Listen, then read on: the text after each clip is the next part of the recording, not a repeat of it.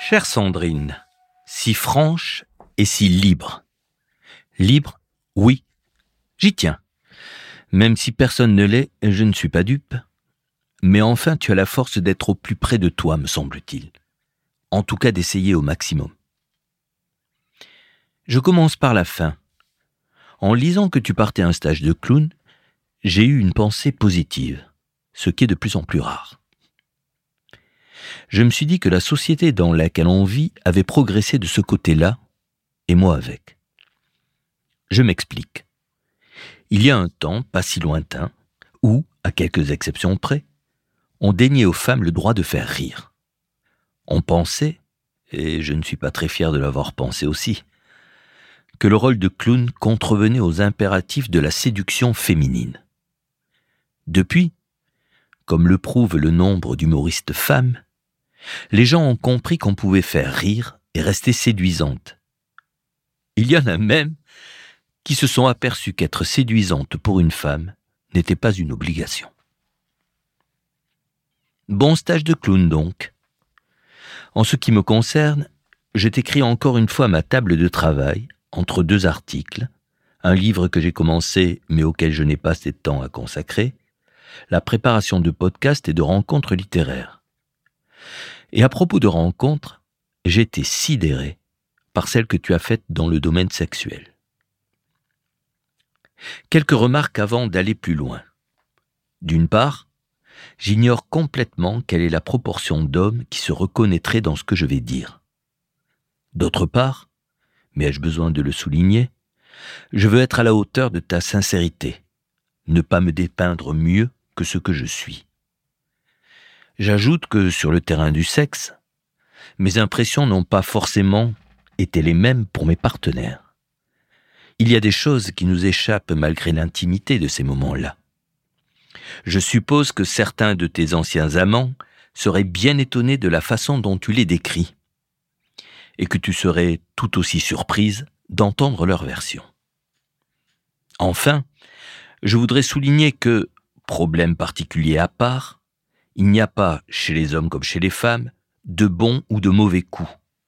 Il y a des corps qui se trouvent ou ne se trouvent pas. Il n'empêche, j'ai été sidéré, je le redis, que tu parles de garçons qui ne se lavent pas, ou mal, qui restent centrés sur leurs besoins, qui se font passer d'abord, que la chair, le sang, les poils dégoûtent, qui ont besoin qu'on leur explique ce qu'est un clitoris et où il se trouve. C'est peut-être de là que provient le mot maîtresse. Moi j'ai eu beaucoup de chance.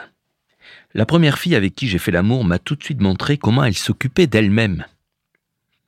Et la deuxième était une femme mariée d'un appétit, d'une liberté et d'une inventivité absolument incroyables. Elle avait 14 ans de plus que moi et avait sacrément perturbé mes repères. J'imaginais que toutes celles qui lui succéderaient seraient aussi débridées qu'elle. On a le droit de se tromper à 18 ans.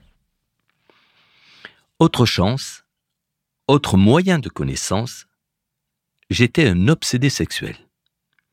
Je ne veux pas dire que je sautais sur tout ce qui bougeait, mais la moindre information dans ce domaine me passionnait. Au-delà de la pure mécanique, les filles représentaient pour moi le grand mystère. Peut-être parce que je n'avais pas de sœur et que j'ai étudié dans un établissement réservé aux garçons jusqu'en première. Mon savoir était essentiellement livresque, mais j'étais à l'affût de tout ce qui concernait le féminin. Je ressentais quelque chose d'impossible à exprimer. Quitte à te faire sourire, cela basculait dans le métaphysique. Ce n'est pas pour me donner bonne conscience ou pour jouer les intellos, mais en regardant des images pornographiques, au-delà de l'excitation et de la jouissance qui suivait, il y avait la quête d'un secret. Un secret que je n'ai jamais percé, bien entendu. Mais malgré l'expérience, la soi-disant maturité, je n'arrive pas à croire qu'il n'y a rien à découvrir, qu'il n'y a dans cette affaire-là que des histoires d'hormones et d'organes. Je pense, je veux penser que le sexe est une porte d'entrée vers un univers inconnu dont les femmes ont la clé.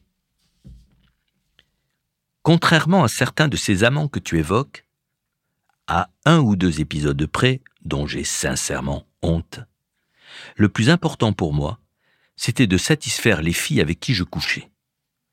Je t'ai dit que je serais honnête. Il y avait là-dedans le désir de donner, de faire plaisir au vrai sens du terme. Mais il y avait aussi un désir égoïste, vaniteux, celui d'être aux yeux de mes partenaires le mec qui baisse bien. Un désir qui provoquait une certaine peur, paradoxalement dictée par le virilisme. Quelle plus grande humiliation pour un homme que d'être considéré comme un mauvais coup.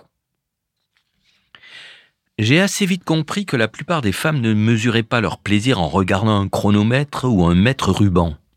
Il n'empêche. Je suis sûr qu'elles ne perçoivent pas toujours la pression que leurs amants peuvent subir pour des bonnes ou des mauvaises raisons.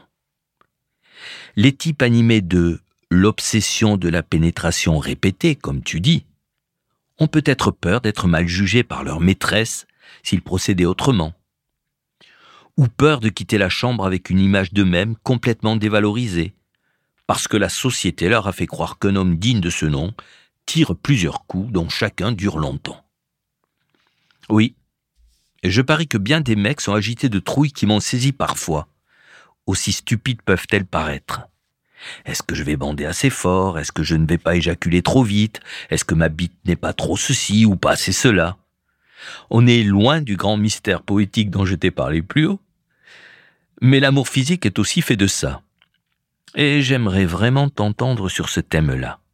La peur des hommes face aux femmes, au lit comme ailleurs.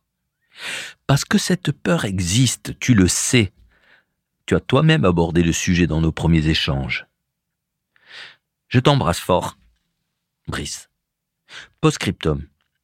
Comme toi, j'ai pris soin de ne pas parler de ma vie sexuelle actuelle qui engagerait la femme avec qui je vis.